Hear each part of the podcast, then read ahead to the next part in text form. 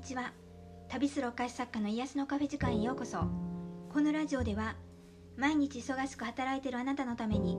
私が日々やっているポジティブ思考になる方法や大好きなフランスのこと夢をテーマにした内容を日本と時々フランスから配信していきたいと思います。皆さんお元気でしょうか？今日は飲食店の働き方について思うことを私の視点から話してみたいと思います。まあ、どうしてこれをまた話そうかと思ったかと言いますとまたここ最近テレビとかで労働時間とサービスについて結構目にすることが多くなったのでちょっと話そうかなと思います。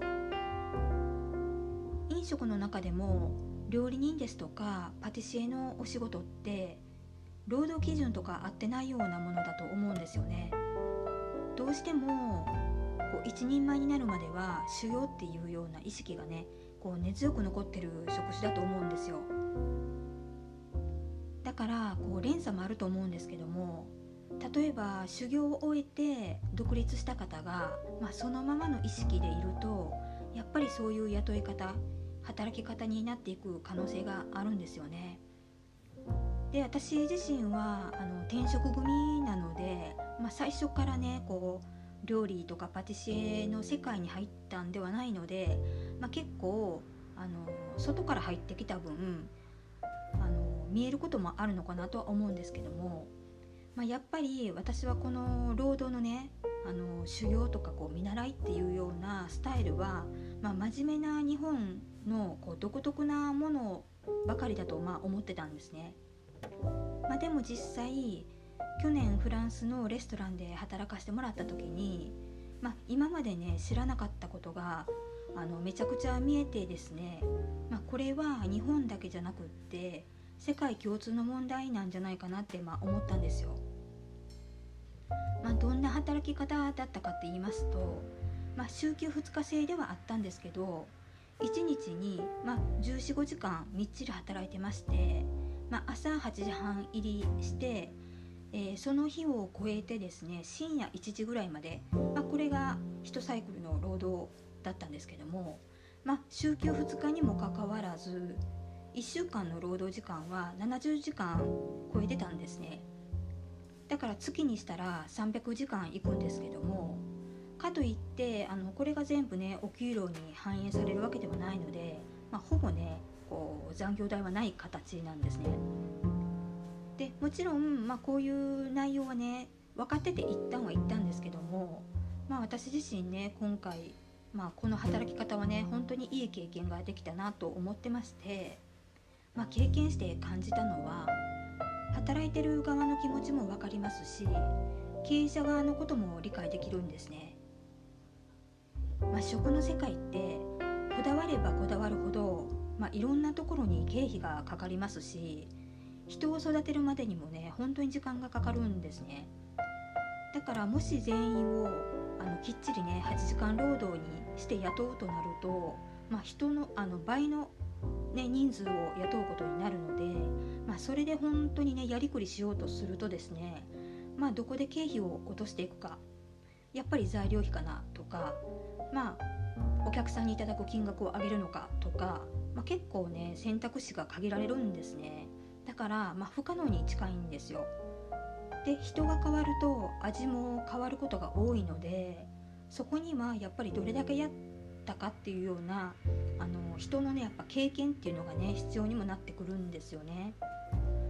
かといってこう一人前になるまでじゃあ永遠にその労働時間をこなさなこなさないといけないっていうのは、まあ、あまりにもねこう酷ですしまあ、あそこまで時間が長いと自分の体と心のバランスを崩す確率は高いんじゃないかなと本当に思います。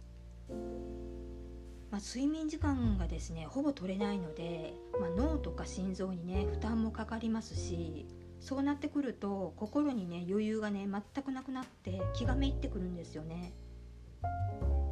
私自身はあのいろいろ社会人も経験してまあ、店も経営してからのこの過酷なレストラン勤務だったのである程度ですね、まあ、どういうふうに自分を癒したらいいかとか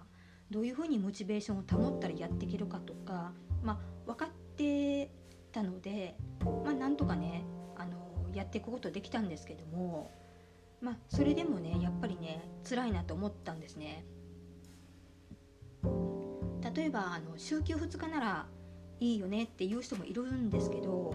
結構ねそうじゃなかったんですよね。あの1日24時間もの間睡眠時間が少ない上に、まあ、ほぼ仕事で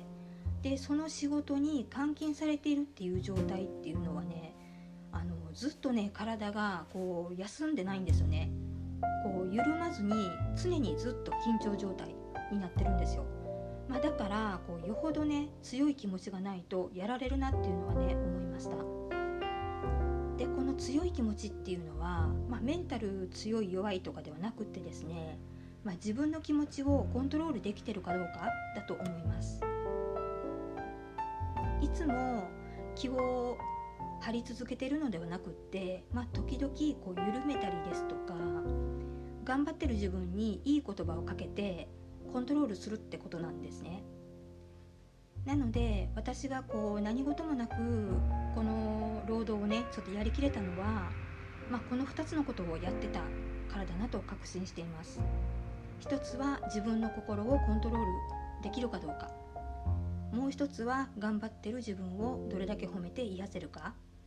これに尽きるんですね。まあ、飲食以外でもですね労働条件がね悪いところっていうのはまだまだあると思うんですけどもあの身も心もねボロボロになる前に自分の心の声を聞くようにしてほしいなと思います。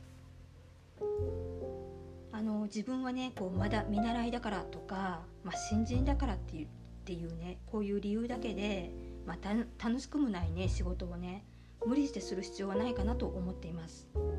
一昔前ですとこう仕事をねすぐコロコロ変えるのは